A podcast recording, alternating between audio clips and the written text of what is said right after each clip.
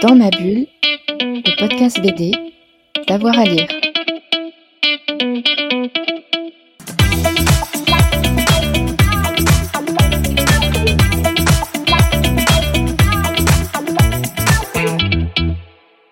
Alors la bibliothèque idéale, euh, bah, j'avoue que euh, je reste très, très marqué par mes lectures de jeunesse en fait. Donc euh, moi ce serait peu tout franquin et bon alors un album euh, Spirou et Fantasio en particulier hein, qui m'a beaucoup influencé. Après un album en particulier je sais pas trop quoi dire, peut-être Z, Z comme Zorglub ou voilà, c'était- Euh, ensuite j'ai- il y, a- une série que j'adorais aussi, euh, c'était euh, Joanne et Pierre Louis de Peyo avant, avant les Schtroumpfs qui est vraiment une série aussi qui m'a beaucoup marqué je pense que on- voilà.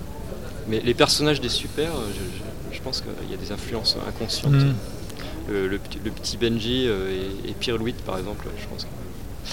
Euh, voilà, donc Joanny Pierre Louis, et puis sinon, euh, alors il y aurait plein de choses, hein, évidemment Astérix, Lucky Luke et tout ça, mais. euh, et alors après, j'ai jamais été trop euh, BD réaliste en fait. hein. Et euh, alors, ça va être un peu curieux, mais par contre, j'ai- adoré Black et Mortimer.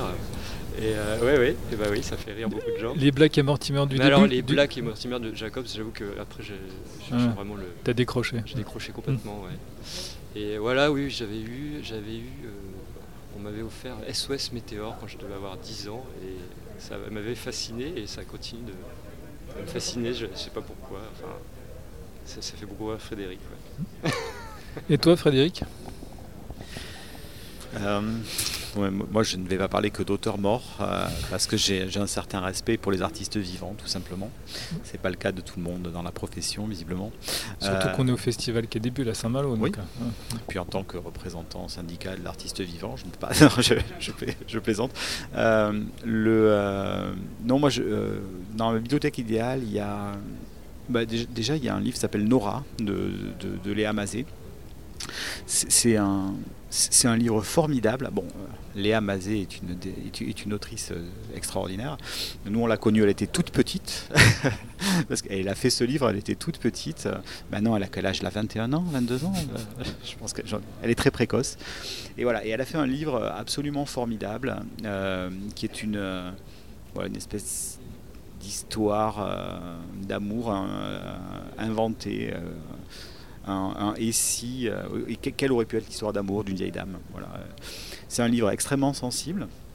euh, que j'ai trouvé très beau et quand, j'ai vu ce livre je, je- au départ ma première impulsion ça a été de, le prendre et de, l'offrir à mon fils de le faire dédicacer pour euh, mon fils qui avait 11 ans à l'époque et euh, et puis euh, voilà j'ai été pris par mes propres euh, euh,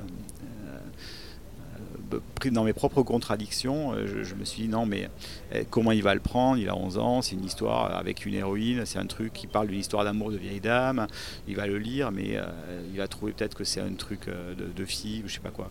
Alors que voilà, je suis dans mes propres contradictions, c'est pas du tout ce que je pense mais voilà. Et, donc je l'ai finalement je l'ai offert à ma femme. Et mais quand je suis rentré chez moi, Nicolas l'a lu.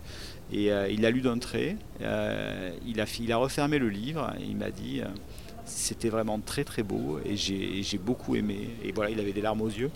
Et voilà, c'est un livre extraordinaire. Euh, Qu'est-ce qu'il y a d'autre comme livre euh, extraordinaire? Il y a euh, L'enfant caché de, Marc Lisano euh, et Loïc Dauvillier. Euh, voilà, c'est l'histoire d'une grand-mère euh, qui raconte. Euh, euh, qui, raconte ce qui s'est passé pendant, pendant la guerre. euh, pendant- voilà, une grand-mère juive qui raconte ça à sa petite fille. C'est euh, très juste, c'est très touchant, c'est très très beau. Euh, voilà, c'est un livre qui a reçu tous les prix de l'univers. euh, voilà, qui, est absolument formidable. Et, et après, je- en fait, je suis un grand fan de Peyo aussi. Et donc, je, euh, alors je, ce sera pas un album entier. bah, je pourrais- moi, je suis un hyper fan des Schtroumpfs. Je trouve que Peyo était un génie. Et euh, il y a une histoire courte, notamment, euh, qui s'appelle Le Schtroumpf volant. C'est une histoire complètement burlesque avec une espèce de procédé d'accumulation, euh, voilà, avec euh, une histoire d'un schtroumpf qui, va, qui veut voler. Et euh, je, voilà, je, lis- je- je la lis régulièrement cette histoire, mais je lis les schtroumpfs régulièrement.